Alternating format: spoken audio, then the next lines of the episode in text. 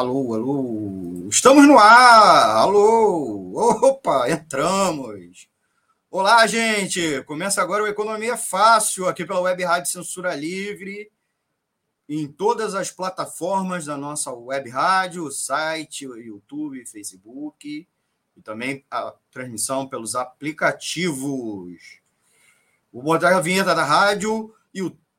e antes de botar a vinhetinha da rádio, vamos Jornalismo, debate sobre temas que você é, normalmente não encontra na mídia convencional, participação popular, música de qualidade e muito mais.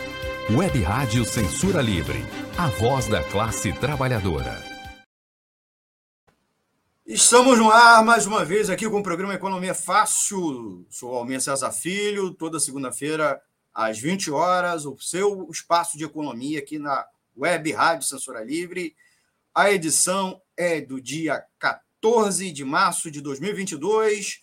Nós estamos aqui tratando sobre Rússia versus Ucrânia e a alta nos preços dos combustíveis no Brasil. E mais, como os bitcoins, NFTs e demais criptoativos estão interferindo na guerra até agora. Comigo, Vinícius Camargo, do Petro RJ conversando conosco.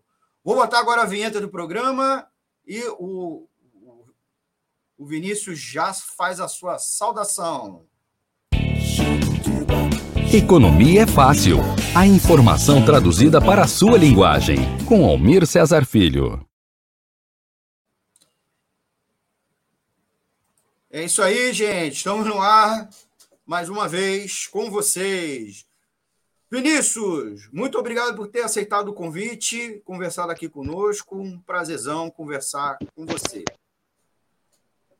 Oi, boa noite, Almir. É sempre um prazer estar conversando com vocês aqui na rádio, né? Importante é esclarecer a população, os trabalhadores, sobre é, os impactos aí dos movimentos internacionais também na nossa economia e mais propriamente nesse momento contra é, a economia popular, os nossos combustíveis, a logística, tudo que a gente tem visto aí do impacto de, desse aumento de preços aí.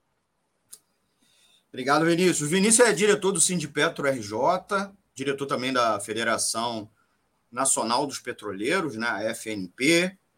Ele é administrador de empresas na Petrobras há mais de 19 anos, é graduado pela Universidade de Brasília, UNB, pós-graduado em gestão com ênfase em pessoas, é, pela Dom, Fundação Dom Cabral, e, e, gerenciamento de projetos pela Fundação Instituto de Administração da USP, a FIA.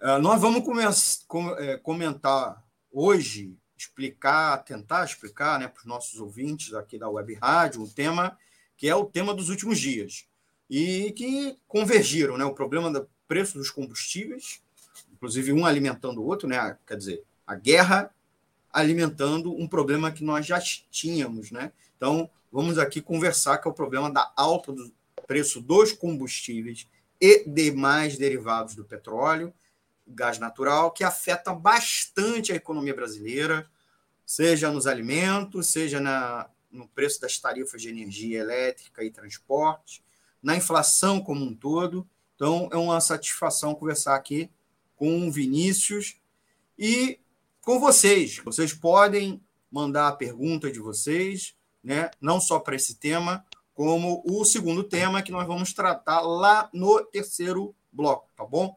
O, segundo tema, ainda hoje, como bitcoins, NFTs e demais criptoativos estão interferindo na guerra até agora.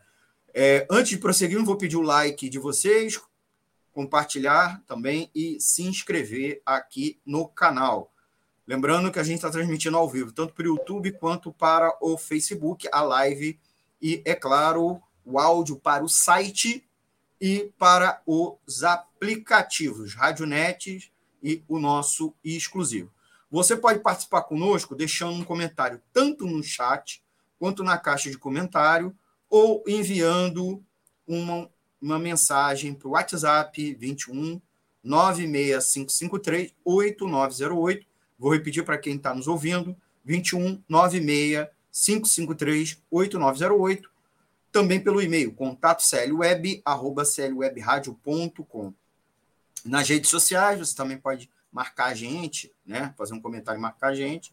Estamos lá no Twitter, arroba WR Censura Livre, Facebook, arroba Web Rádio Censura Livre e Instagram, arroba, arroba Rádio Censura Livre, tá bom? E é claro, a transmissão é simultânea ao vivo pelos aplicativos, né? Rádiosnet é o aplicativo de rádio online mais famoso aqui no Brasil, você pode baixar no seu celular, mas também a gente está transmitindo por o nosso exclusivo, que a gente pede para vocês baixarem também o nosso aplicativo exclusivo, está lá na Play Store. E, é claro, o site. E ao final, somente ao final do programa, a gente sobe em formato podcast no Spotify, Ancho e Google Podcast, tá certo? Então, agradecer vocês mais uma vez. É, colocar já na tela as, as participações, quem está nos acompanhando ao vivo, Antônio de Padre Figueiredo, nosso webmestre da rádio, né? É, boa noite, acompanhando, abraços e Gelta Terezinha Xavier. Ótima proposta de abordagem da guerra, como está nos atingindo diretamente. É, e a Lúcia Saldanha, Caiaf, desculpe se errei a pronúncia, assistindo de SC. Saudações. SC, espero ser Santa Catarina, né? Espero ser, porque espero ter acertado. Né? espero ter acertado. Agradecer a audiência, pedir para quem estiver nos acompanhando ao vivo, compartilhar também nas suas redes sociais. Vinícius, a gente já vai lá, logo para a nossa primeira pergunta. É, eu vou botar aqui na tela para te ajudar, para se não for te atrapalhar. É, já um pouco antes da primeira pergunta, dizer o porquê da importância da, da relação entre guerra na Ucrânia, né, a invasão da Rússia na Ucrânia com o preço do petróleo no Brasil tem a ver principalmente né, que a Ucrânia é uma. Desculpa, a Rússia é, é a Rússia. O, a Rússia é o terceiro maior produtor de petróleo do mundo e um dos maiores exportadores de petróleo do mundo, né? E inclusive abastece, fornece algumas das principais economias mundiais, né? Ela é uma das, ela fornece principalmente para a Alemanha, para a Itália, então, mostrando a interconexão né, desta produção de petróleo para a, a é, que está sofrendo embargo nesse momento, né? E, consequentemente, o barril, o preço do barril do petróleo disparou, é, independente, inclusive, do embargo, porque uma guerra e o fato da Rússia estar envolvida numa guerra, inclusive, levaria essa, essa ampliação do preço, nessa alta do preço é, do barril. Mas aí vamos trazer isso para a nossa realidade, né? É, a primeira coisa, por que houve esse aumento do, aqui no Brasil da alta dos preços do combustível, né? Se o Brasil, se o Brasil é dito sempre que é autossuficiente, Vinícius. O Brasil, de fato, é autossuficiente em petróleo, né? Tanto a Petrobras como, vamos dizer, o Brasil no conjunto das empresas que exploram também o pré-sal aqui, elas são exportadoras líquidas de petróleo, né? Por uma questão econômica, financeira, é que a Petrobras exporta uma linha, linhas de petróleo, né, correntes de petróleo de maior valor e importa é, correntes de petróleo de menor valor porque, e adequadas à nossa capacidade de, de refino, né? Então, vamos dizer, ela ganha econômica e financeiramente nessa transação, né, é, nessa operação, porque a gente está operando agora, mais de 70% da produção é, da Petrobras já vem do pré-sal, é, e o pré-sal, em algumas linhas é, de Búzios, né, é, tem é, uma alta qualidade que tem um sobrepreço internacional. Então, a Petrobras faz quase que um, uma troca, né, vende para países que necessitam desse óleo de alta qualidade para fazer a sua mistura e o refino local, e o Brasil, com, com o petróleo que tem, também importa parte e faz a, a mistura aqui para o refino e para dedicar suas refinarias é, e ter um ganho econômico financeiro, né? O que a gente é, diz, né, nesse momento, é isso que nós nunca tivemos essa autossuficiência é, e que o governo Bolsonaro decidiu por uma política de vinculação à variação internacional e ainda a inclusão de custos fictícios de importação. Então, paga em dólar e ainda paga por serviços, taxas alfandegárias de importação que sequer existem, de fato, é, na, produ na produção nacional, né? majoritariamente. Já que, por exemplo, vamos dizer, a demanda é, de petróleo nacional está na casa dos, dos 2.400 barris por dia, é, 2 milhões e 400 mil barris por dia, é, e, e, vamos dizer assim, a nossa capacidade de refino está na casa de 2 milhões e 200. Então, tem é, essa questão aí que a gente tem um movimento de importação de, dessa necessidade que a gente não tem de refino aqui, né, dessa capacidade de refino de cerca de 200 é, mil barris por dia, né, e aí, considerando isso, é que o governo diz que é importante vincular os preços à paridade de importação. É como se a gente estivesse comprando é, no exterior e trazendo de lá é, e abastecendo todo o nosso mercado. E a gente sabe aqui que a Petrobras é a principal fornecedora do nosso mercado e tem essa capacidade de refino. Agora, vendendo, a gente viu esse potencial é, ser diminuído pela venda das refinarias, né, da Reman, da Reman e da é, Relan, né? E estão vendo o papel que elas estão cumprindo é, no próprio país. No caso da Relan, já é o maior preço é, de derivados no mercado nacional e um monopólio privado nesse sentido, é, explorando aquele mercado do Nordeste, né? Com maiores preços do que os praticados pela própria Petrobras. Então, vamos dizer, a política que está colocada não é a política que de fato vai desenvolver o país, ou que, vamos dizer, não pode ser mudada, porque também não é lei, né?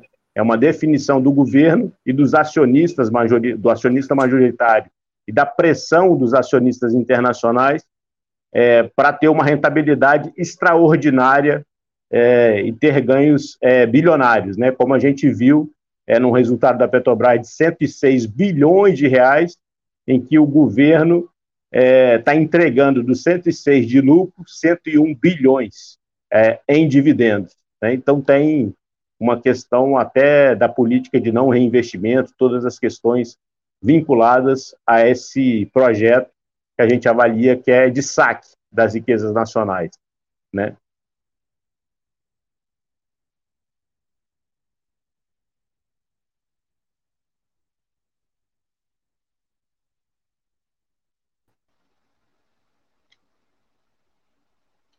Tá, tá, na, tá na escuta, Vinícius? Tá me ouvindo? Tô te ouvindo. Então, eu tive que trocar aqui de máquina aqui, que deu... deu ah, deu, deu travou? Fez, né? Os ouvintes que não estavam não estavam sabendo, eu estou com um problema aqui na máquina desde antes de começar o programa. Mas vamos lá.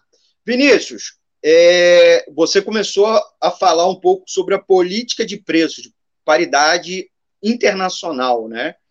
É, você podia explicar um pouco mais com detalhe o que consiste isso?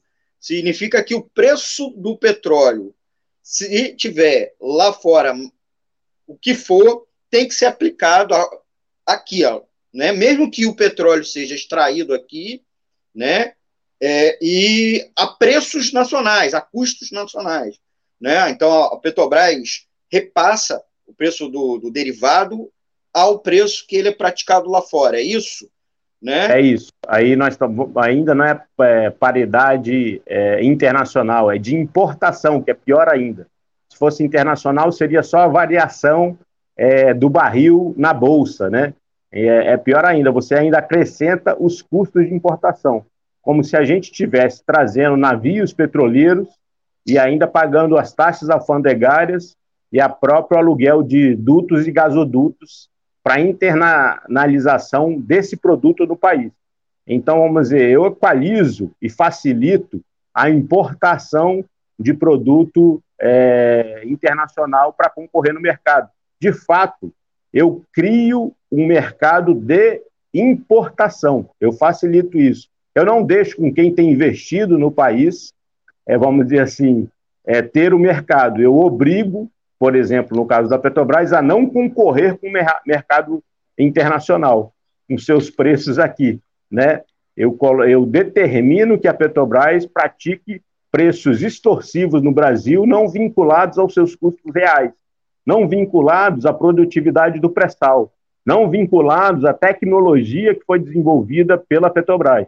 Então, nós estamos falando o seguinte: eles determinam o preço pela variação é, na bolsa vinculada ao dólar e ainda incluindo taxas é, de importação desse produto.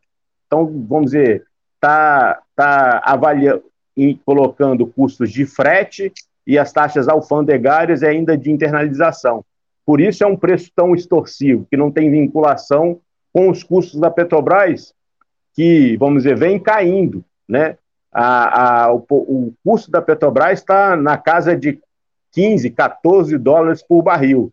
E estava praticando até o final de 2021 algo em torno de 85 dólares que estava é, defasado em novembro, dezembro, né, ao que já estava subindo relativamente.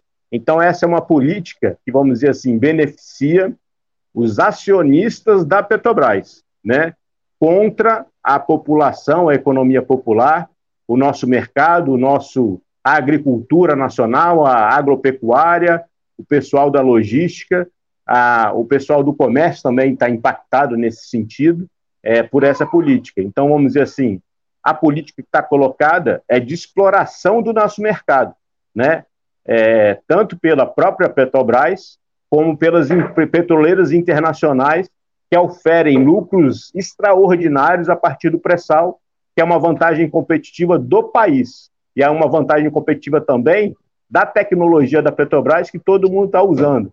Isso deveria ser revertido em favor da população de conjunto, não só dos acionistas privados da Petrobras e dos acionistas das próprias petroleiras internacionais que só estão exportando o produto, não estão fazendo o refino e garantindo o abastecimento nacional aqui. Estão entregando muito do nosso petróleo, né, é, internacionalmente e garantindo lucros no exterior e não o, o abastecimento nacional a um custo é, competitivo e vinculado a seu padrão de custos nacional. Né? Então, nós poderíamos ter outra condição e outra política de preços pela capacidade que a gente desenvolveu. E, a partir também dessa condição, desenvolver o nosso mercado de conjunto, né? aproveitar essas vantagens competitivas para é, desamarrar alguns investimentos em outras áreas, também na própria área é, de petróleo, como a gente tem a necessidade de investimentos em fertilizantes, e no próprio refino, que a gente está vendo é, que nesse momento que as coisas é, se agravam no mundo, né, a gente vê a realidade do mundo, é, todo, toda a discussão da integração internacional é barrada por essa realidade da disputa entre impérios aí, né, entre superpotências, né? É, e aí a gente vê a necessidade de ter autossuficiência, de ter soberania energética também assegurada ao país, né? É, e também, é, vamos dizer assim, condições de preço para que a população e a sua, sua própria economia é, continue se desenvolvendo. E a política está colocada é bastante absurda contra a população.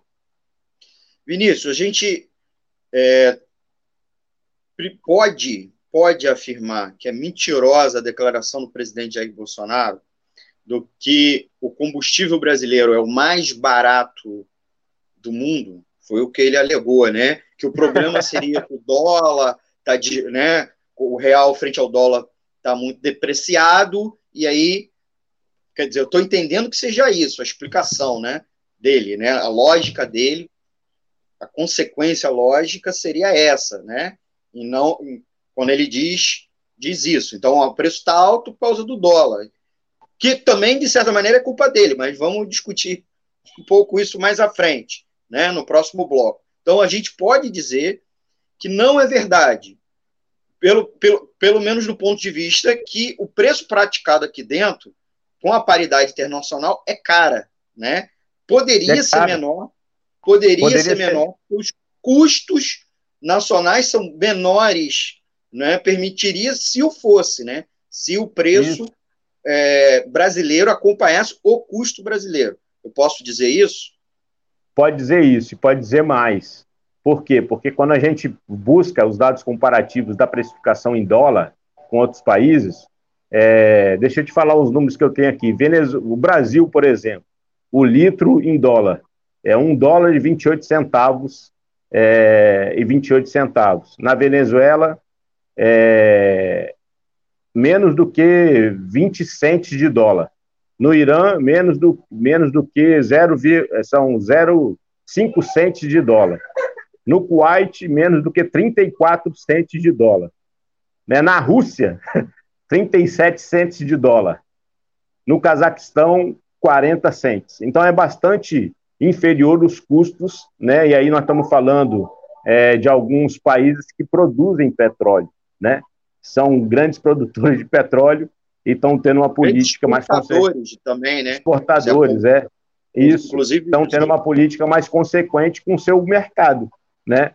com a sua população, né? E não da forma como está colocado aqui de exploração contra a nossa população e a nossa própria economia, né?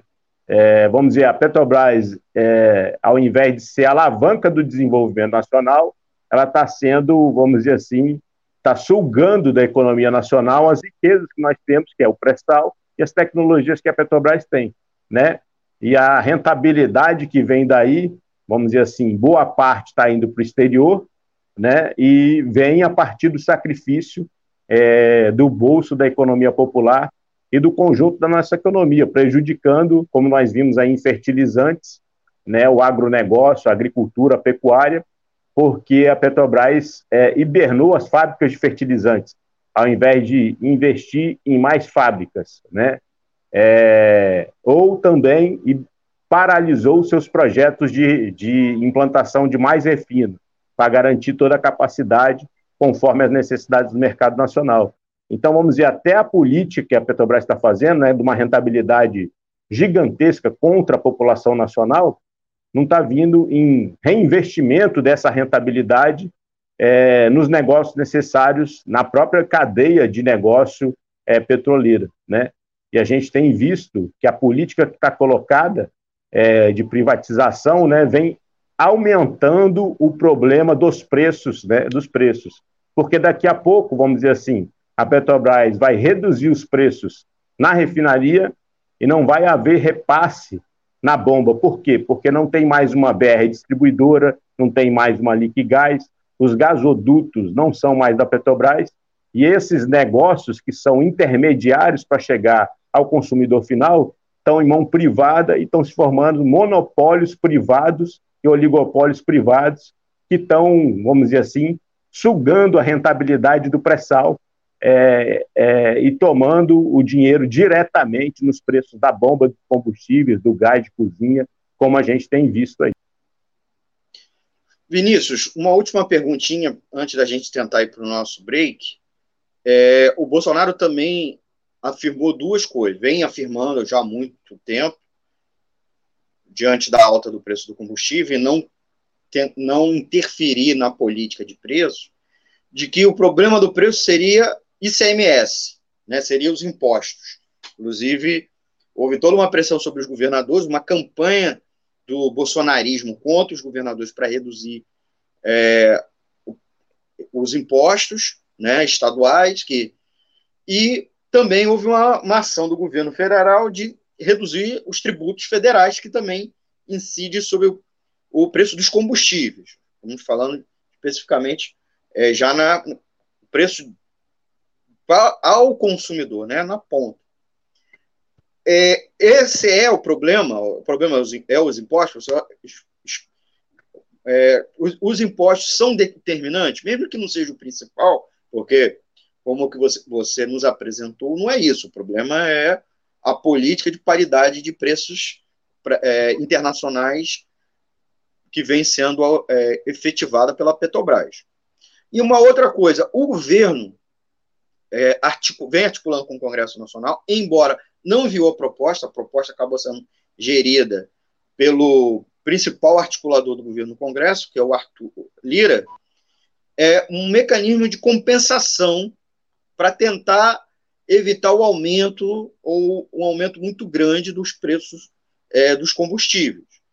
Até porque tem uma mobilização pesada nas redes sociais que pode evoluir para uma greve por parte dos caminhoneiros e dos motoristas de aplicativo. Há uma, também uma pressão do setor do transporte urbano, que inclusive vem praticando demissões de rodoviários. cidade do Rio de Janeiro é um dos desses casos, empresas faliram ou estão em situação pré-falimentar e eles alegam é, que ele, aumento de custo que eles não conseguem re, repassar para a tarifa. Então, o, o Congresso Nacional está instituindo uma forma de um fundo de compensação, né, na qual parte do custo é, seria, seria subsidiado, ou pelo menos parte do preço seria reduzido por um subsídio. Quer dizer, gasto dinheiro público que iria cobrir essa diferença é, entre o preço que a empresa queria praticar e a, o preço que o governo vai negociar que ela, de fato, pratique. Essa é a solução, inclusive sendo o fato seguinte: é, o governo está dizendo que vai tirar os recursos dos dividendos do governo que ela recebe como acionista da Petrobras. Isso, inclusive, significa que é, esse dividendo que poderia ser utilizado para saúde, educação, até investimento no setor de, energético, é, não vai ser usado agora para manter o preço baixo, né, ou evitar uma alta maior. Em compensação, o governo não vai mexer com os acionistas privados.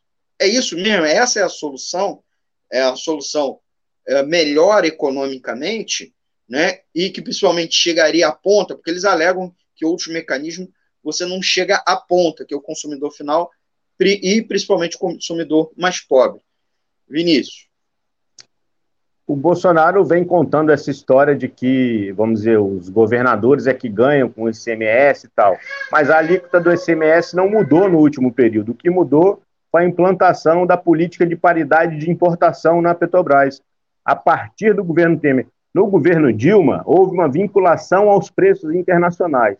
O governo Temer, para ser mais capacho ainda, colocou essa vinculação ao preço de importação é, dos produtos. E imagina, é, é, é, e o Bolsonaro continuou com essas duas políticas. Ele aprofundou e vem seguindo ao pé da letra é, essa política de paridade de importação. E nós estamos sofrendo tanto por quê? Porque teve um aumento crescente do dólar, né, da taxa de câmbio, e ainda do preço do petróleo no último período. Né? Os preços que a Petrobras praticou em 2020 estão na casa de 41 é, dólares, e em 2021, 70 e acho que, se não me engano, são foram deixa eu olhar até o número, esse número para não falar diferente aqui, 70 41,67 dólares em 2021, 70,33 dólares. Tá certo? Essa é a, a média é, de preço que a Petrobras praticou no ano, de um ano para o outro, de 2020 para 2021. Então, nós estamos falando, vamos dizer, que não houve essa, essa, esse aumento da, do ICMS, tá certo? Comparativamente, é, nós estamos nós estamos mostrando isso e o que mudou foi a paridade é, de preço de importação. Então, essa política que tem que ser mudada, tem que ser eliminada. Ela não serve ao país. É, você ainda falou de projetos que estão colocados no, no, na Câmara, no Senado, né? Ele fez lá um, um alinhamento sobre o ICMS. E ainda, é, continuando com o discurso dele, que é o ICMS que encareceu o preço da gasolina. Eu acho que esse debate ele perdeu. A população está vendo que não foi isso que mudou, porque nós demonstramos e mostramos as alíquotas que estavam vigentes ao longo desse último período, desses últimos anos, é, e as pessoas viram, ó, se não mudou a alíquota, como é que eles estão ganhando mais? É porque a base foi muito aumentada. E a base foi muito aumentada porque cresceu o dólar, né? Cresceu é, o dólar e o preço do barril do petróleo. e agora, no final, no início desse ano, por causa da guerra, explodiu isso, né? Então, vamos dizer, e ainda nós não estamos vendo o impacto dessa explosão nos próprios preços que estão colocados agora. Porque se for efetivado, nós vamos ter uma gasolina de 12 a 15 dólares, o que, o que é absurdo. Quando a gente falava e combatia a política de paridade de importação mais atrás, a gente extrapolava considerando isso. Ó, se a taxa de câmbio subir para 6 e, e o petróleo subir para mais de 120, 140, nós vamos ter isso. E o que a gente extrapolou lá atrás, que não tinha perspectiva de guerra, está acontecendo agora, o que torna insustentável essa política de paridade de importação, né? Então não tem, já não tinha cabimento. Agora, quando é, vem o absurdo acontece, é, vamos dizer assim, aí você, aí todo mundo se alarma e fala assim, ué, mas é possível isso? Por que, que nós estamos pagando isso? Quanto que a Petrobras vamos dizer, os acionistas da Petrobras estão embolsando, né? E nós estamos falando nesse, nessa casa, 101 bilhões, né? Muita gente comprou, vamos dizer, a rentabilidade que a Petrobras vai dar, é, por exemplo, vender é, com os dividendos do último trimestre, ela vai pagar 7,77 é, é, reais por ação. A ação estava 34, dá uma rentabilidade de 20% em pouquíssimo tempo. Se a gente considerar ainda o pessoal que na especulação que falavam que a Petrobras estava quebrada tal, teve, teve grandes bancos que devem ter comprado nesse momento porque manipularam é, o mercado e, e a própria mídia envolvida dizendo da pressão sobre a Petrobras, eles estão ganhando rios de dinheiro agora com os dividendos pela especulação na bolsa que foi praticada e todo o discurso de Petrobras quebrada lá para trás.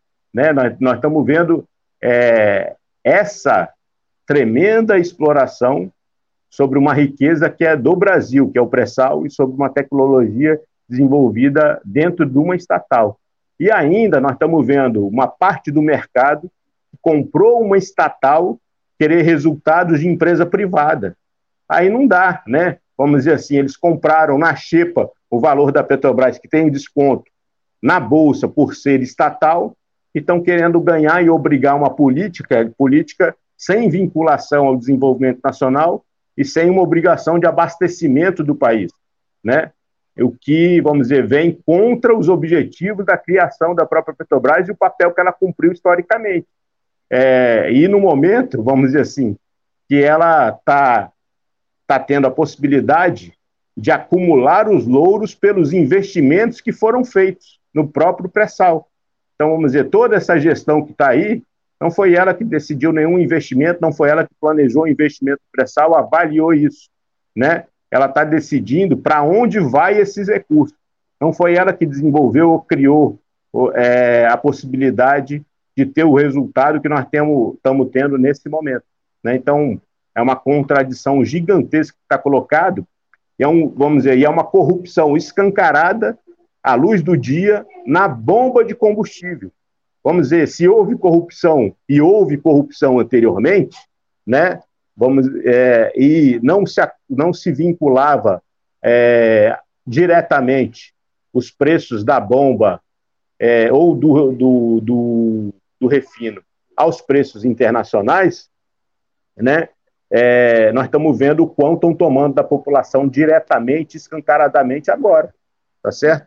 Então, vamos dizer, não, tão, não, não há sustentação lógica é, para o que a gente está vendo agora. Né? A política que existe de consequência é, em países é, produtores de petróleo é proteger a sua economia e não é, extorquir os valores é, dos combustíveis é, da sua própria população. É garantir o abastecimento e desenvolvimento nacional a partir das suas próprias reservas e da sua capacidade produtiva das suas empresas, majoritariamente estatais, são vinculadas também a esse mercado, que eles ficam falando é, como que as empresas privadas operam aí, é majoritariamente são empresas estatais é, que operam as grandes reservas aí pelo mundo. Vinícius, a gente vai fazer um intervalo rapidinho, de pedir, pedir você ficar com a gente pelo segundo bloco, pedir também a nossa audiência seguir conosco, acompanhando. A gente, É, eu vou aproveitar até para tentar fazer um ajuste técnico aqui, que eu estou tendo um problema na, nossa, na mesa de vídeo. E espero vocês para o segundo bloco aqui do Economia é Fácil. A gente vai explorar ainda mais um pouquinho o tema é, sobre o preço, o preço dos combustíveis e a relação dele com a, a guerra na Ucrânia. E a gente já volta. É, a gente vai botar agora nossos, nosso intervalo com nossas campanhas da Web Rádio Censura Livre. A gente já volta. Para ajudar a Web Rádio Censura Livre, anote os dados da nossa conta. Banco Bradesco, agência 6666, conta corrente número 5602, dígito 2. Se preferir, nosso Pix é 32 954 696 0001 81. Somos uma emissora sem fins lucrativos e as contribuições são para pagar os custos de manutenção e transmissão. Desde já agradecemos a sua ajuda. Web Rádio Censura Livre, a voz da classe trabalhadora. Voltamos com o segundo bloco aqui do Economia Fácil pela Web Rádio Censura Livre. Sou Almir César Filho, comigo Vinícius Camargo, da direção do Sindipetro RJ e da Federação Nacional dos Petroleiros, ele que é administrador de empresa na estatal, é, conversando sobre a relação da guerra, a relação que a guerra da Ucrânia sofreu invasão da Rússia, e, portanto, a Rússia também passa por um processo de sanções econômicas, com a proibição de vender seu petróleo, e isso impactando a economia mundial toda, porque a Rússia, como vocês sabem, é o, um dos principais exportadores de petróleo e é o segundo maior, é o segundo maior produtor, inclusive, de gás natural, maior exportador de gás natural do mundo. E a partir daí a cotação do barril do petróleo disparou, já bateu a, é, 130, está oscilando esse 130 e 140 desde a semana retrasada, né, Vinícius? E aí está nesse patamar, não supera essa casa, aí a gente pode tentar conversar no segundo bloco, porque alguns governos começaram uma política de tentar é, colocar seus estoques emergenciais à venda, né? É, não tem muito estoque, porque por conta da pandemia reduziu alguns estoques estratégicos de vários países, né? É preciso colocar essa questão. Mas, e também não há um, uma sobra de petróleo, principalmente gás natural, que tem dificuldades né, logísticas, né? Você pode explicar isso para a gente, né? O gás natural, ou ele é distribuído no mundo ou via gasoduto, né? Ou principalmente via GNL, né? Gás natural liquefeito, que aí vai no caminhão, vai numa ferrovia e principalmente nos navios, né? É, os Estados Unidos, inclusive, é, é, é, pouco exportador, porque ele tem pouca sobra, né? Mas é um dos maiores exportadores de GNL. Tem um setorzinho da direita também, mas mais da esquerda, falando que tem um, um dedo, assim, a OTAN, comandada pelos Estados Unidos, citar bastante a Ucrânia e dar um respaldo desproporcional à Ucrânia, é, e, consequentemente, a invasão seria da Rússia nela um pouco por causa disso, porque tem interesse dos Estados Unidos sobre o mercado de gás natural. Um seria tirar o, a Rússia do mercado ou impactá-lo, né? É, inclusive, a Rússia, nesse momento, estava às vésperas de inaugurar né, o gasoduto Nord Stream 2, que fornece gás direto da Rússia é, para a Alemanha, sem precisar passar pela Ucrânia e outros países, é, que nesse momento foi suspenso, né, a Alemanha mandou suspender a inauguração e as licenças. Então, porque os Estados Unidos têm interesse nesse mercado, ou fornecer, mesmo que não agora, no primeiro momento, que tem, inclusive, dificuldade. Biden disse que queria fornecer aos países para compensar da Europa Ocidental, mas tem toda essa discussão que você poderia falar um pouco melhor para a gente, né? É, que teria novamente o dedo do petróleo nessa questão, né? Inclusive mostrando o quanto é importante a gente ter autonomia, né? daquela tese do neoliberalismo, que era a integração das economias, que isso reduzia preço, está se provando que é nada disso, né? Primeiro que coloca a gente numa sinuca de bico, né? Que inclui o preço do petróleo e os fertilizantes, né?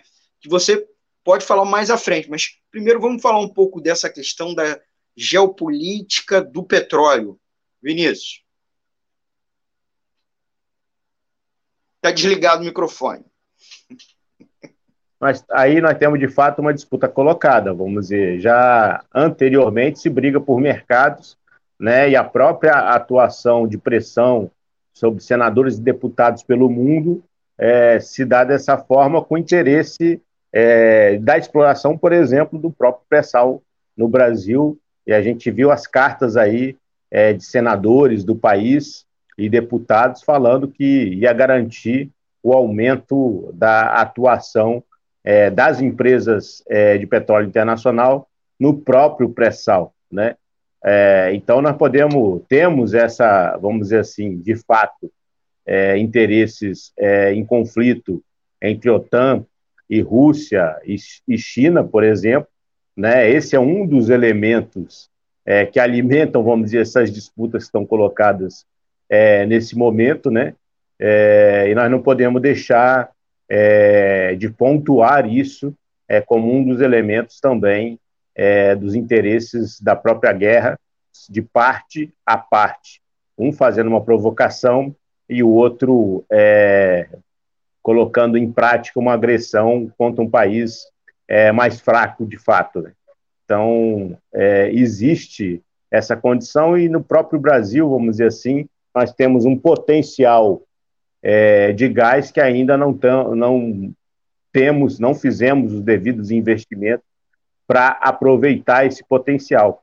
É, os próprios países ao redor é, do Brasil usam mais gás potencialmente do que o Brasil. O Brasil é produtor e tem um parque industrial ainda é, que pode ser alimentado pelo gás do pré-sal e pelo potencial que nós temos já é, verificado nas próprias plataformas do pré-sal. Não estamos tendo a rede de distribuição para esse, essa, esse combustível, é, que é, vamos dizer assim, a gente tem visto na, na Europa propriamente, também é, o quão ele tem sido importante é, na garantia é, de energia é, das grandes potências europeias, né? E por isso o peso e a dificuldade é, dessas grandes potências é, em se posicionar de forma mais dura contra a atuação é, de Putin e da Rússia é, nesse momento, né? Por essa integração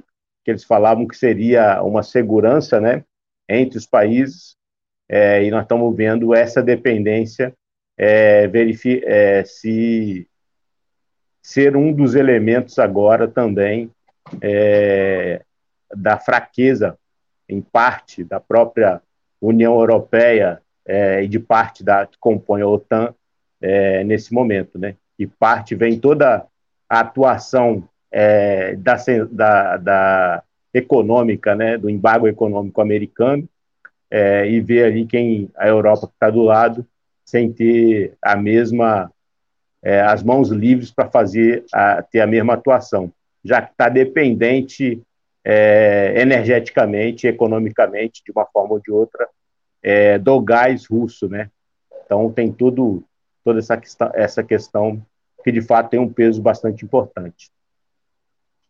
Vinícius, vamos falar um pouco agora do fertilizante, né? Que vem levando, inclusive, uma pirueta do governo para tentar explicar primeiro o porquê da nossa dependência de, é, de um item tão fundamental para a agricultura, já que o agro e ainda mais o fato que o agronegócio é o motor da economia brasileira, essa dependência da, do fertilizante, o Brasil que era produtor considerável do seu do, do fertilizante consumido, a Petrobras inclusive era dona de uma parcela considerável considerável também das plantas, né, que produziam fertilizante químico no Brasil.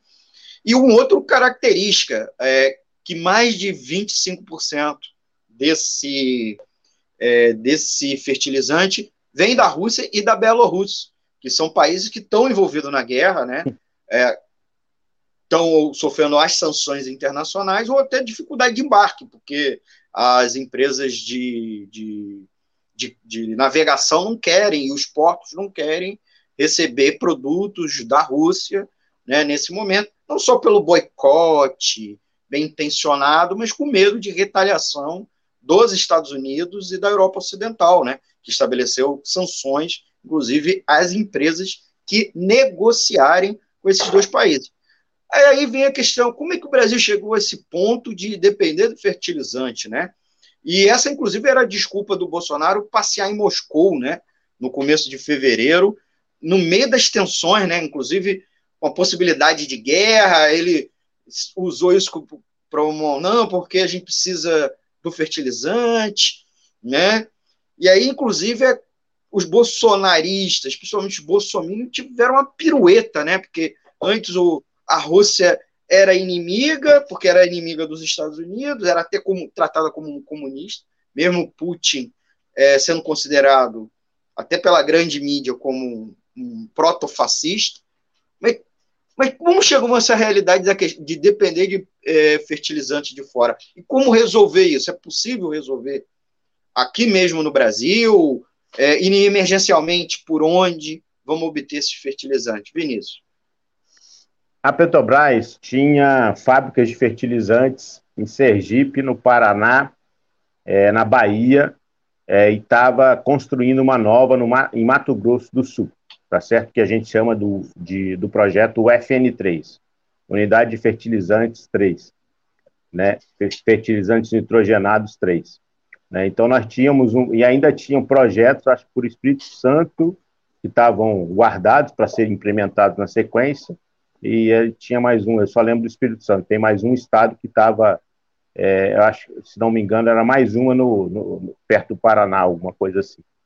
Então, vamos dizer, existia um projeto de, de, de aumento da nossa capacidade é, de produção de fertilizantes nitrogenados, né, combinado com as reservas que existem no país é, de fosfato, dos outros elementos, vamos dizer assim, necessários para a gente é, fazer a mistura aí é, para garantir os fertilizantes nacionais. A gente continuaria dependente de importações em parte, né, mesmo com esse projeto.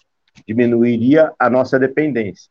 No entanto, a política da Petrobras foi de retirar, é, acabar com projetos ou negócios que tinham rentabilidades inferiores.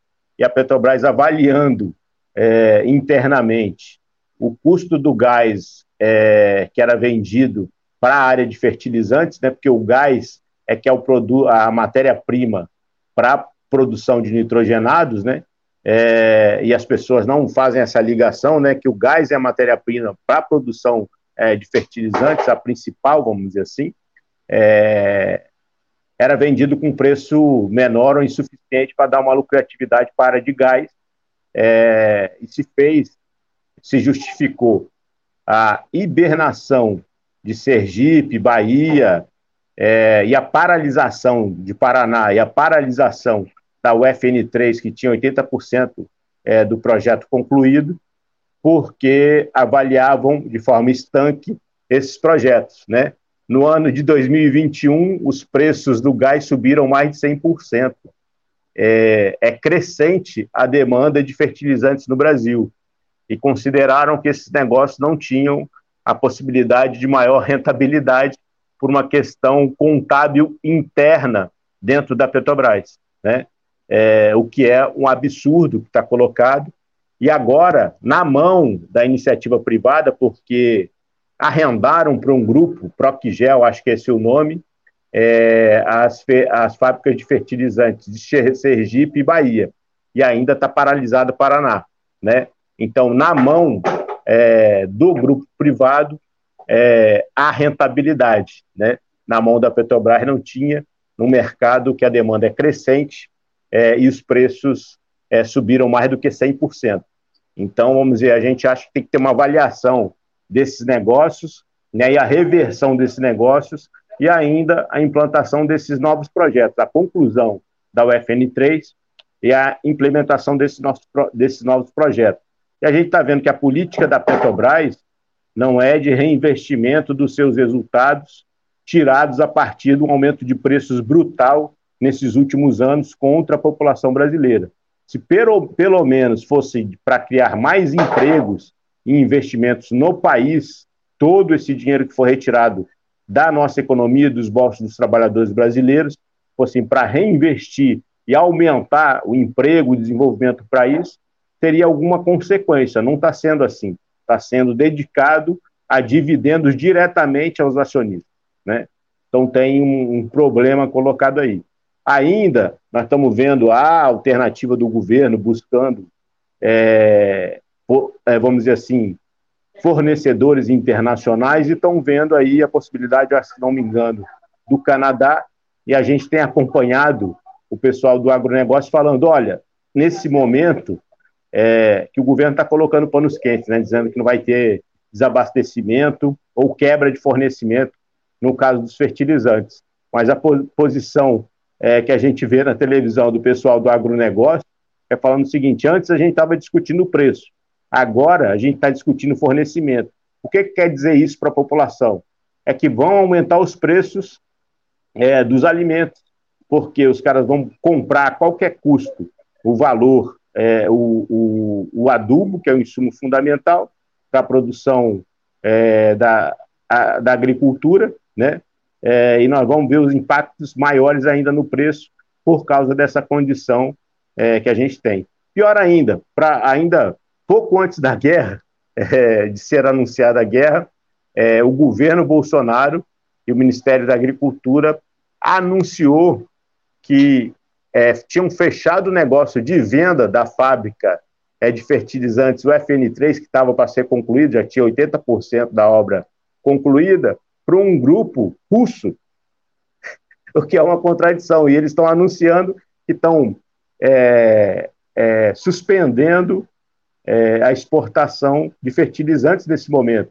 Então, vamos dizer, a gente está totalmente entregue à parte é, da, da, da, política russa é, de não é, exportação do produto, por obra do governo Bolsonaro, que hibernou as fábricas de fertilizantes que a Petrobras tinha, né? É, já foi no governo Bolsonaro, né? Já foi Precisa no governo por... Bolsonaro. E não concluiu a obra UFN3, né? Porque eles tinham aquela avaliação lá atrás. Mas como é que um grupo privado é, entra num negócio que, entre aspas, não teria lucratividade, né? E agora a gente vê, vamos dizer assim, toda a demanda que está colocada e um aumento de preços brutal nesse mercado, né? É, os analistas que falaram que esse negócio não daria lucro, né, tem é, que justificar, se justificar agora perante a população brasileira por essa tomada de decisão, porque nós estamos vendo, vamos dizer assim, um setor poderoso sendo afetado de uma forma ou de outra, que é o agronegócio no país, né?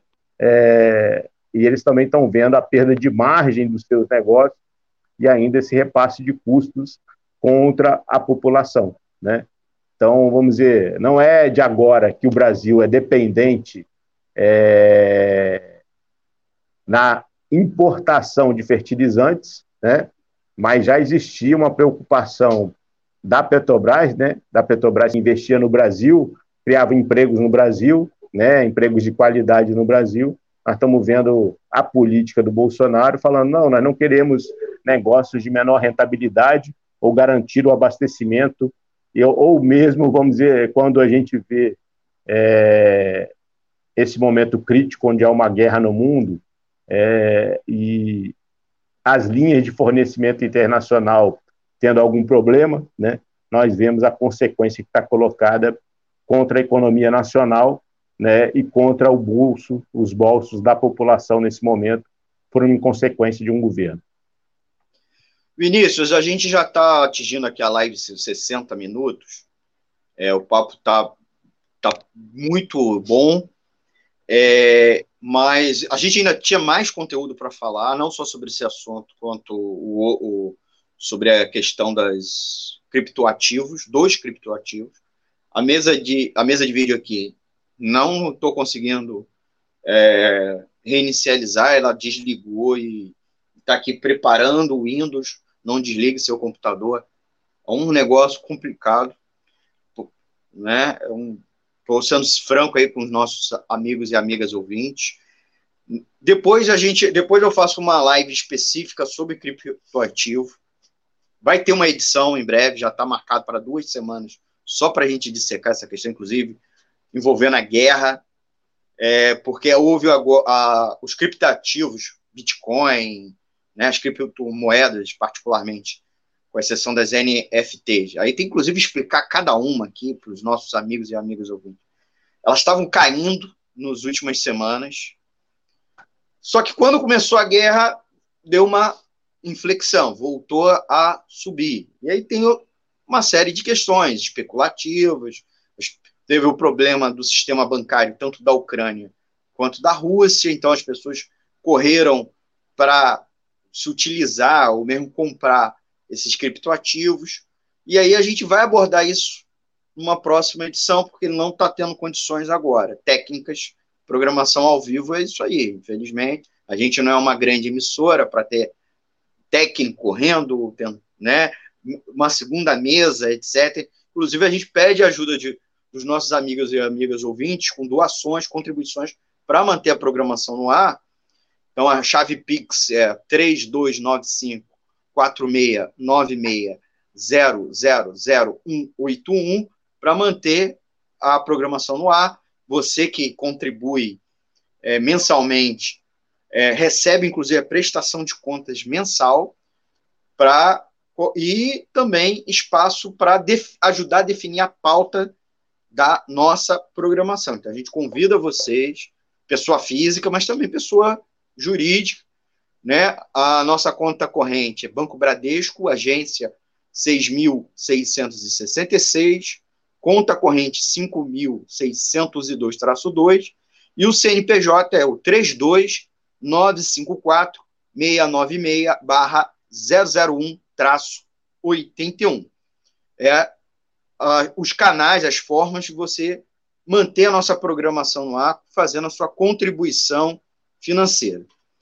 Mas já indo para os últimos questionamentos ao Vinícius, aproveitando e agradecendo mais uma vez a presença do Vinícius Camargo, que é administrador de empresa na Petrobras, diretor do Sindipetro, né, o Sindicato dos Petroleiros no Rio de Janeiro e da Federação, também diretor da Federação Nacional dos Petroleiros, FNP. Vinícius, é, já indo para os finalmente, a Petrobras passou nos anos 2000 por uma grande, uma onda de expansão, né? De inclusive de investimentos. Era uma empresa que já era antes dos anos 2000, portanto, dos governos Lula e Dilma, uma empresa que atuava em quase todos os ramos da cadeia do petróleo e gás, né? Inclusive na geração elétrica, a partir de termoelétrica, ela, ela tinha planta termoelétrica, porque ela foi usada como um mecanismo de ajudar naquele apagão dos anos dois, do ano 2000, 2001, né, no governo Sim. FHC, aquela crise do setor elétrico. Então, a, a Petrobras fez investimento em plantas termoelétricas. Então, a Petrobras atuava em quase toda a cadeia e mesmo quando ela não atuava dire diretamente até no, no, setor de fornecer, fornecer equipamentos para ela, né? Mas ela contratava os estaleiros, as outras indústrias. Então, ela era também isso foi, inclusive, utilizado como uma forma de geração de emprego para além da própria cadeia, diretamente, a cadeia é, de, petró de petróleo e derivados. Mas, Vinícius, nos, já a partir do final do governo Dilma, governo Temer e agora o governo Bolsonaro, teve esse processo que você mesmo estava descrevendo aqui de desinvestimento, que é o, no, o eufemismo, esse nome bonito que o governo colocou, né? que é uma, você pode, inclusive, delinear um pouco mais a sacanagem, porque, inclusive, a venda dos ativos, tá, essa venda, é, esse dinheiro arrecadado, as empresas estão sendo vendidas a preço de banana, mas mesmo a banana é uma banana de ouro, né? Porque são ativos é, bilionários. E está sendo usado para alimentar os dividendos, né? Não está sendo usado para novos investimentos, ou abater dívida da empresa, coisa nenhuma até porque não tinha dívida, né? É, nisso, nesses desinvestimentos, nós vimos vários projetos paralisados, né? Inclusive o Comperge, que virou uma outra coisa, Gaslub, né? estou meio confuso agora com o nome, que não era aquele projeto, né, de inclusive aproveitar o petróleo brasileiro, o perfil de petróleo, é, é, refinar aqui, né, não precisar importar é, deriva alguns derivados, como gasolina, que o governo alega que, que o petróleo nosso não é bom para isso, por isso que é importar, precisa que, por isso que precisa importar, etc. Então, era uma empresa que atuava na cadeia, inclusive era uma empresa de energia. Queria que você pudesse falar três coisas para a gente. Primeiro, é, a política anterior que matou a empresa, que levou agora a empresa a ter que praticar esses preços tão altos, pelo jeito não, né? Pelo que você estava explicando antes. Mas esse é o argumento dos bolsomínios e da grande mídia liberal. Segunda coisa, se você pudesse falar, é bom ter uma empresa de energia, não só de petróleo, agora é até pior, de, é uma empresa só de extração de petróleo, né? Se reduziu o escopo de atividade. A gente sabe, por exemplo, que as petroleiras né, internacionais passaram a atuar no ramo de energia, né? inclusive a BP, né? para além, Shell, foram mais além do que a cadeia petrolífera em si. E outra coisa, a Petrobras poderia ajudar na reativação dos empregos severamente afetados. Nós estamos numa crise econômica desde 2000, final de 2014, 2015, 2016, que não, não superamos de jeito nenhum, mesmo antes da pandemia. E pelo jeito, é, saindo agora da pandemia, não há sinais de recuperação econômica. Muito pior, né? Muito, é, muito pelo contrário, né? E por fim, ah, aí seria uma quarta questão. Fica à vontade para falar o quanto tempo você precisar. É, é, sendo uma empresa de energia, ela poderia ajudar a fazer a gente ficar menos dependente dos combustíveis fósseis e não renováveis, atuando como uma empresa de energias renováveis, porque a gente viu um pouco isso ela antes, começando a trilhar biocombustíveis, começando a pensar em plantas eólicas e, e solar, né? E, e essa é um, uma atividade, são atividades das energias renováveis, né? Que as, essas petroleiras lá fora estão começando a investir, né? Fala um pouco, a própria Europa agora está buscando, né? É, diz que vai fazer uma transição instantânea até 2035 para não precisar mais depender do, do petróleo, principalmente do petróleo vindo da Rússia, né? Vinícius, fica à vontade. Os planos de, né, vou começar pelo final, né, que está na minha cabeça. Mais fresco. É, os, planos de, é, os planos de negócio é, da Petrobras previam uma transição energética e a experiência, vamos dizer assim, é, energias renováveis, né? É, biocombustíveis também. Então, já existia na própria área de gás e energia é, a primeira experiência comercial em energia eólica, né, um parque eólico, parques eólicos construídos é, em parceria com a Petrobras, né, é, energia heliotérmica também, né, é, tinha toda a questão da Petrobras Biocombustíveis, que eles estão querendo é, privatizar, avançando nesse sentido. Nós tivemos uma greve dos trabalhadores é, buscando, lutando contra a privatização e a própria preservação dos seus empregos e do seu aproveitamento na própria Petrobras, no caso é, de se concretizar a privatização, para que não se perca todo o conhecimento, todo o desenvolvimento, todo o investimento que foi feito nesse corpo qualificado de trabalhadores. Né? Então, vamos dizer, existia uma política pensando uma transição, vamos dizer, o, o aumento, né, pensando é, o aumento do conhecimento nessa área é, pela própria Petrobras, para que a partir é, desse conhecimento, dessa avaliação dos projetos comerciais, fosse ampliando também essas áreas de negócio dentro da Petrobras e todo e aproveitando todo o conhecimento é, tecnológico da, do nosso centro de pesquisa nesse sentido. Então, vamos dizer, tinha uma consequência é, do, no plano de negócio da Petrobras, considerando isso. A política da Petrobras nesse momento está é, tá vendendo toda essa área de negócio é, e focando, vamos dizer assim, é, em ganhos ambientais específicos vinculados à área de exploração e produção é, de não emissão é, de CO2 né, e redução da emissão nos próprios combustíveis que produz. Então, é, uma muda, é um cavalo de pau na política anterior, né, é, sem, de fato, é, prever é, e apresentar projetos, é, sejam de pesquisa e depois no seguindo na sequência é, de projetos comerciais, implantação de projetos comerciais, nesse sentido da transição energética. Então, tem esse problema colocado é, na Petrobras, porque a política da gestão de portfólio indica lá uma taxa é, de rentabilidade que, vamos dizer assim, prioriza centralmente os projetos do pré-sal, né? E todos os outros ficam marginalizados, até no caso das próprias refinarias. E que só no último, é, na última apresentação do balanço de 2021 é que a gente teve a notícia que tem um investimento de cerca de 6,1 bilhões projetado para a área de refino, que vai aumentar algumas capacidades de refino no nosso parque de refino atual, sem ser nas refinarias que está colocada para privatizar, eu acho que cerca de 130 mil, são 130 mil barris, é, aumentando a capacidade em 130 mil barris.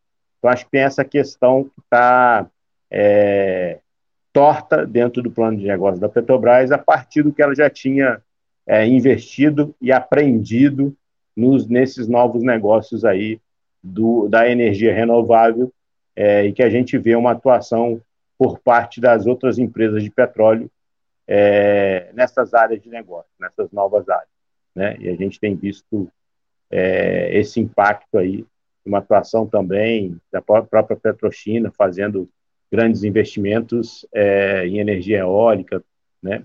É, e a gente não tem visto isso é, por parte da Petrobras, sequer em uma escala menor, é, e os projetos que ela fez o investimento e teria o aprendizado, teve um aprendizado, ela é, vendeu no plano de desinvestimento, de privatização, que estava colocado considerando, vamos dizer assim, é, o descasamento do endividamento que ela teve é, em 2000, 2000, 2004 para frente, né, considerando os grandes investimentos que ela vinha fazendo para o desenvolvimento da produção do pré-sal, né?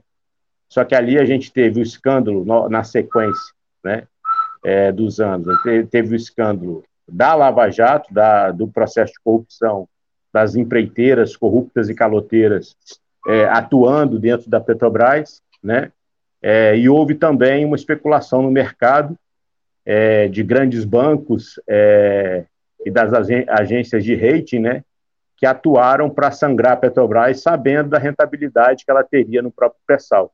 Né? Então houve um descasamento ali é, do endividamento, que a gente sabia que ia dar uma rentabilidade bastante grande, que o mercado contava uma história é, que o pré-sal não daria rentabilidade, é, os investimentos foram feitos, né? É, a gente enfrentou uma onda é, de especulação contra a Petrobras, os bancos mais do que dobraram é, as taxas de juros contra a Petrobras, e acho que a gente teve uma atuação, especulação no próprio câmbio naqueles, naqueles momentos, é, que chegaram a quase dobrar também o câmbio é, naquele momento. Teve até investigação sobre, sobre o, o, a, o, controle disso por parte do Banco Central e a atuação é, de especulação no mercado. Então, a gente sabe que, vamos dizer assim, tinha uma pressão direta contra a Petrobras, com interesses também escusos ali. Tinha um fato concreto é, da corrupção das empreiteiras vinculadas aos, a, ao, ao governo né, e aos é, políticos, né, concretamente, que expuseram a Petrobras é, a atuação do mercado, né, e o mercado viu naquele momento a possibilidade de aumentar os seus lucros, né, a, a, a margem, vamos dizer assim, do pagamento da Petrobras ali de custos financeiros, a Petrobras tinha um resultado positivo é, na sua parte financeira e passou a ter um resultado negativo bastante grande né, nessa virada aí. tanto porque tinha que fazer mesmo o endividamento, os grandes investimentos no pré-sal, como pela especulação do mercado e a extorsão que se fez contra a Petrobras naquele momento. Né? Ao longo do período, a Petrobras vem refinanciando essa dívida e amortizando a partir dos grandes resultados que vem oferindo do próprio pré-sal, da rentabilidade do pré-sal. Né? Fez a gestão dessa dívida, né? reduziu bastante essa dívida que eles falavam que era uma Petrobras quebrada, totalmente endividada, não ia conseguir passar suas, pagar suas contas, mas nunca a Petrobras deixou de, de honrar qualquer contrato. E ao longo desse período aí que eles falavam de Petrobras quebrada, a Petrobras honrava lá os seus contratos com fornecedores de 80 bilhões, entregava é, impostos, contribuições, royalties, participações superiores a 106 bilhões desde 2013, 14, né? É um, são, são números bastante expressivos, até no momento de um resultado negativo, resultado líquido negativo é, de alguns bilhões, ela estava pagando isso de impostos, contribuições, royalties, participações. Então, as contribuições que a Petrobras é, dá ao país são bastante é, grandes e demonstram o compromisso dela com o país e toda a capacidade de competência que existe nela, né? E a gente vê, viu ao longo do tempo e ainda vê nesse momento o discurso de Petrobras quebrado. E por que, a quem serve e serviu esse discurso? A especulação financeira. Eles ganharam é, em cima de pequenos investidores na própria Bolsa, que ficaram com medo da especulação profunda que houve na Bolsa, que o, o valor da ação da Petrobras chegou a menos de cinco reais, e quem deve ter comprado é, na Bacia das Almas todos esses valores? Quem fazia essa especulação e tinha peso no mercado para determinar preço da própria Petrobras, né? é, e agora estão tendo dividendos fabulosos a partir da, da absurda política de paridade de importação é, implementada, é, iniciada no governo Temer, né, e aprofundada e seguida à risca pelo governo Bolsonaro. Isso não é lei, gente. Isso não é lei. Está tendo uma disputa agora na Câmara e no Senado, voltando à, à pergunta que você me fez, né, que estão querendo, vamos dizer assim, discutir isso mas a discussão deles é dentro do limite do que é a política de paridade de importação. Então, qual que é o perigo que está na discussão lá? É eles transformarem em lei a política de paridade de importação e criarem uma, como que fala assim, um amortecedor do aumento. Não quer dizer que você não vai sofrer todo o aumento, é que você vai é, achar que não está pagando aumento, mas vai estar tá pagando num custo que deveria ser é, de imposto para os Você vai estar pagando subsídio via impostos, né? Via é, impostos, vamos dizer assim. O que seria para saúde, educação, segurança, vai para você assegurar o lucro dos acionistas da Petrobras e de todos os acionistas que exploram o pré-sal das empresas internacionais, o que é um absurdo. A cunha fiscal é no mercado de petróleo, porque ele tem superlucros, no mundo todo é alta né? Tem que ser alta, porque senão toda, vamos dizer assim, a lucratividade do setor e a riqueza nacional vai ficar na mão dos produtores é, empresas privadas e não para o desenvolvimento nacional, né? Então, vamos dizer, por isso é tão estratégico a disputa que está colocada nesse momento contra a privatização da Petrobras, contra a venda de ativos e contra essa política de paridade de importação que facilita esse saque que está colocado contra a população e facilita também esse plano de privatização, porque dá uma garantia ao capital internacional que ele vai ganhar na moeda dele, né? Você está falando o seguinte, não, o, a, a, economia nacional está dando uma garantia, é, garan, uma garantia cambial à exploração do nosso mercado que se desenvolve a partir da nossa moeda em real. Então é um absurdo impor esse custo contra a população brasileira, né? Que trabalha em dólar, ganha, é, trabalha em real, né? Ganha em real, sobrevive em real, produz em real e estão querendo cobrar em dólar dela todas as condições. Até quando a gente está vendo aí no programa de privatização da Eletrobras, de outros negócios, eles estão querendo fazer o mesmo tipo de política, colocar vamos dizer assim, uma rentabilidade em dólares aos investidores internacionais, que ficam proprietários dos nossos negócios, mas não fazem investimentos de fato no país, não criam novos empregos, né?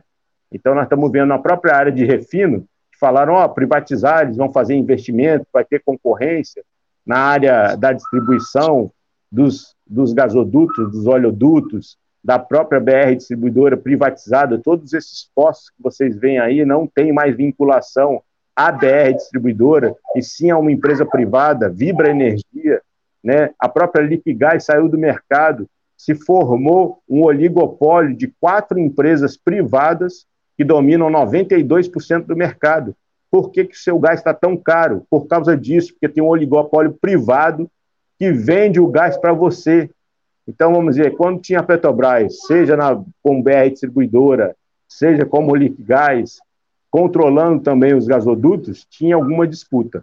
Agora não tem. Então, nós vamos ver aí ainda é, um problema do, da Petrobras baixar o preço, nós já verificamos é, um fenômeno assim na área de gás no início de 2020, que a Petrobras baixou o preço e o preço não baixou no mercado ao consumidor. Para onde foi essa margem?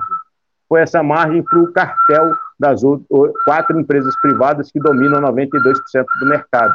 Então, nós estamos falando desse projeto.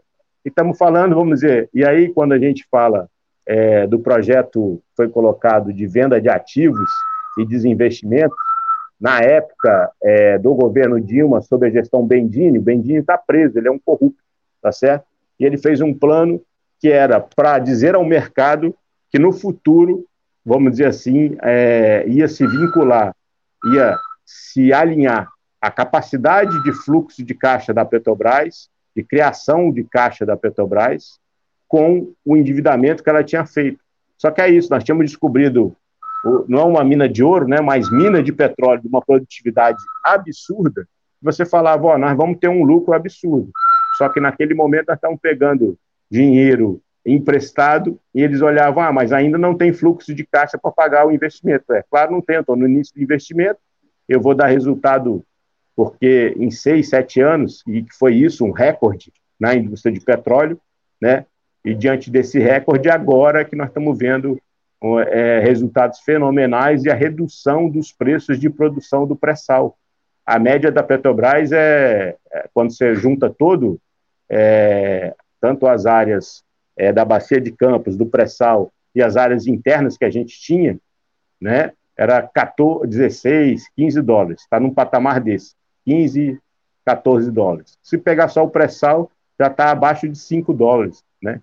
conforme o último é, resultado que a Petrobras divulgou. Então, nós estamos falando de uma produtividade gigantesca. O que se previa é, de, campo, de, de poços de petróleo por plataforma do pré-sal era semelhante ao que é na Bacia de Campos, de 30 a 40 poços por, por plataforma para produzir 100, 150 mil barris.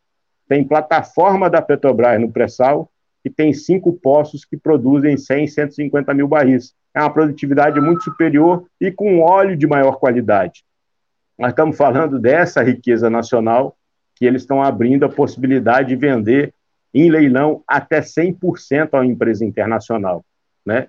O que é um absurdo, você vender reserva de petróleo em leilão, né?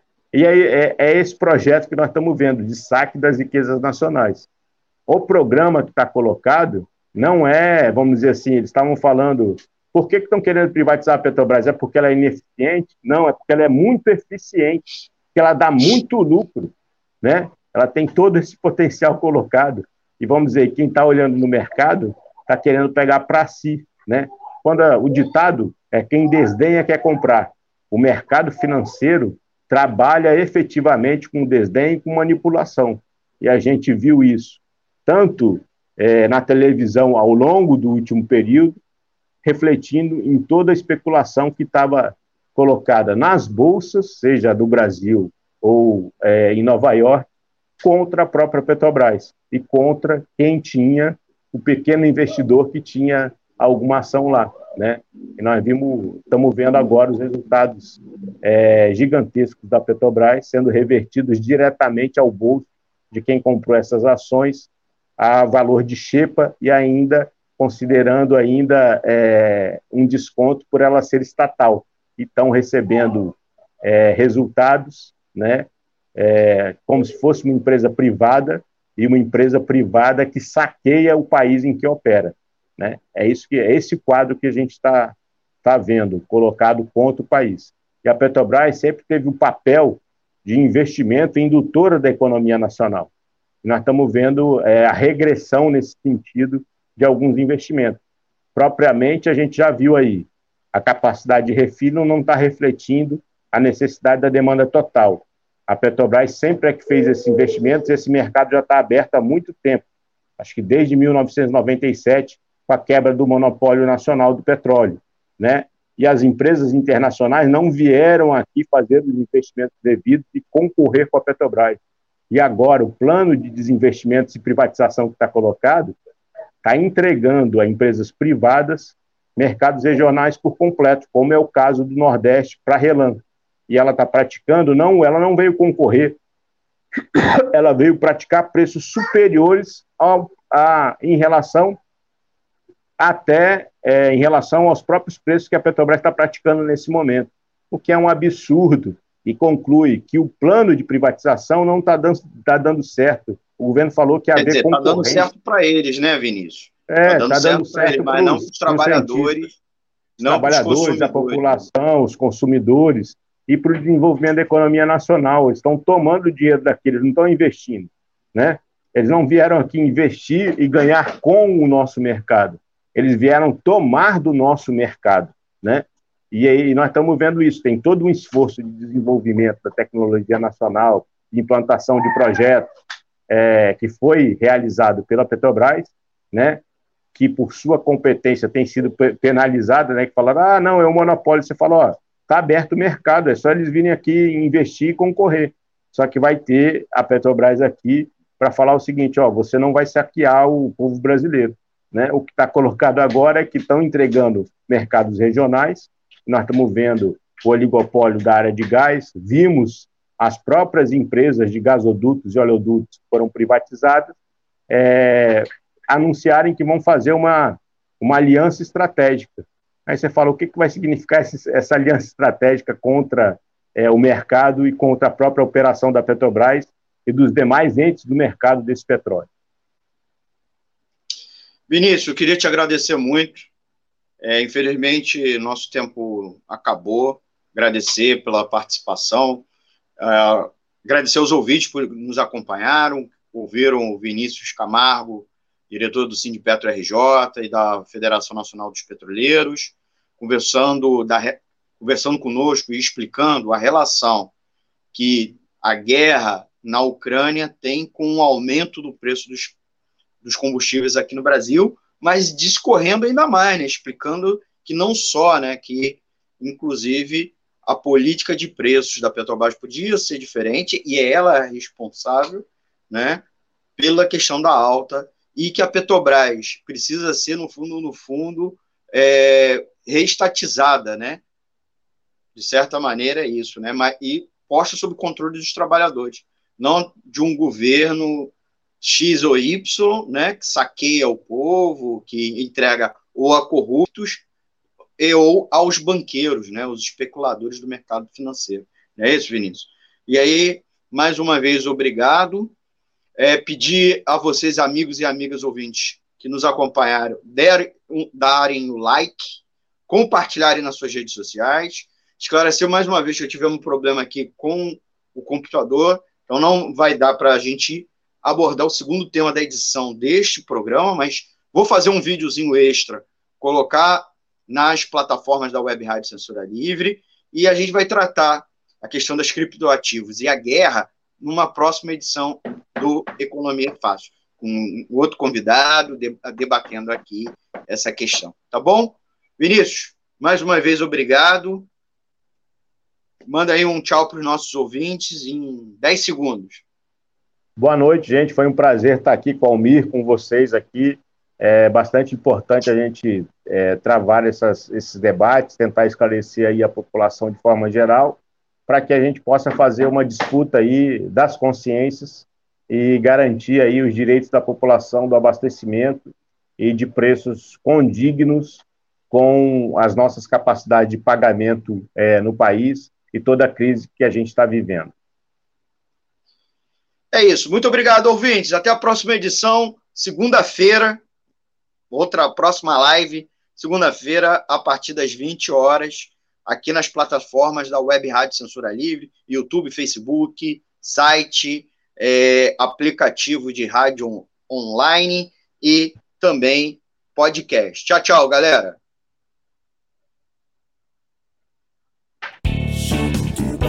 Economia é fácil. A informação traduzida para a sua linguagem. Com Almir Cesar Filho. Jornalismo, debate sobre temas que você normalmente não encontra na mídia convencional, participação popular, música de qualidade e muito mais. Web Rádio Censura Livre, a voz da classe trabalhadora.